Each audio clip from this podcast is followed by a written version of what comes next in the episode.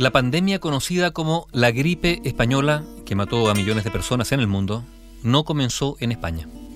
Las indagaciones señalan que sus primeros casos se detectaron el 4 de marzo de 1918 en la base militar de Fort Riley en Estados Unidos.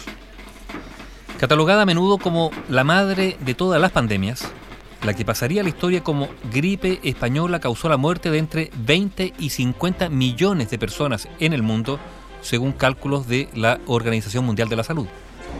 Se extendió esta gripe o esta pandemia entre 1918 y 1920, y los científicos creen que fue contagiada al menos un tercio de la población mundial de aquel entonces, que se calculaba en unos 1.800 millones de habitantes.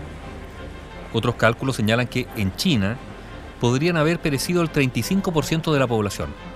En Estados Unidos el 28% estuvo infectado y alrededor de 600.000 personas murieron. Y en España murió el 1% de la población, unas 200.000 personas aproximadamente. Aunque no se conoce el origen preciso de esa gripe denominada española, hay al menos dos puntos de referencia.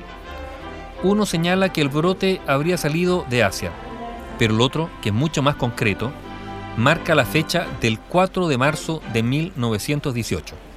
Ese día, en el Camp Faston, en el Fuerte Raleigh, en Kansas, en Estados Unidos, un campamento militar donde se entrenaban miles de soldados, uno de ellos que se llamaba Albert Gittel, se presentó en la enfermería con fiebre.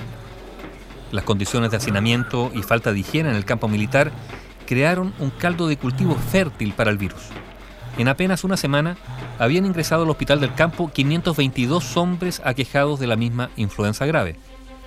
Poco después, el ejército informó de otros brotes similares en Virginia, Carolina del Sur, Georgia, Florida, Alabama y California. Los buques de la Marina, anclados en los puertos de la costa este, también notificaron brotes de influenza y neumonía graves entre sus hombres.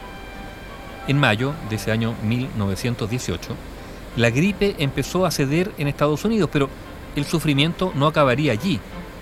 Los uniformados que estaban acantonados en Fort Riley, en Kansas, viajaron en barco hasta Francia para apoyar a las fuerzas aliadas contra Alemania durante la Primera Guerra Mundial. Esos soldados incubaron el virus durante su largo e incómodo viaje a Europa. Las primeras bajas de hecho ocurrieron dentro de la embarcación, cuando varios soldados murieron a causa de la gripe que llegó a Europa con esos soldados a través del puerto de Brest en Francia. De hecho, el 22 de agosto de 1918 se registró allí en Brest el primer caso en Europa. Cuando estos soldados estadounidenses pisaron las playas francesas, el virus explotó, atacando con igual fuerza a las tropas aliadas y a las del Comando Central, las alemanas. Los estadounidenses caían enfermos con fiebre de tres días o la muerte púrpura, como se le denominaba. Los franceses contraían la bronquitis purulenta, ese fue el término que usaron. Los italianos la denominaron la fiebre de las moscas de arena. Como sea, los hospitales alemanes se empezaron a llenar con lo que denominaron fiebre de Flandes. En los meses siguientes, el brote se expandió por el frente de batalla, al punto que en agosto de ese mismo año hubo una segunda oleada de contagios que fue todavía más letal. El final de la gripe solo comenzó a partir de abril de 1919. Tras registrarse esos primeros casos en Europa, la gripe pasó a España, un país neutral de la Primera Guerra Mundial, que no censuró la publicación de los informes sobre la enfermedad y sus consecuencias, a diferencia de los otros países que estaban en pleno conflicto bélico y censuraron la información. Al ser España el único país que se hizo eco del problema, provocó que la epidemia se conociese como la gripe española, y a pesar de no ser el epicentro, sí España fue uno de los más afectados, con 8 millones de personas infectadas y entre 200.000 a 300.000 personas fallecidas. Ahora sabemos que esa gripe fue causada por un brote de influenza virus A del subtipo H1N1.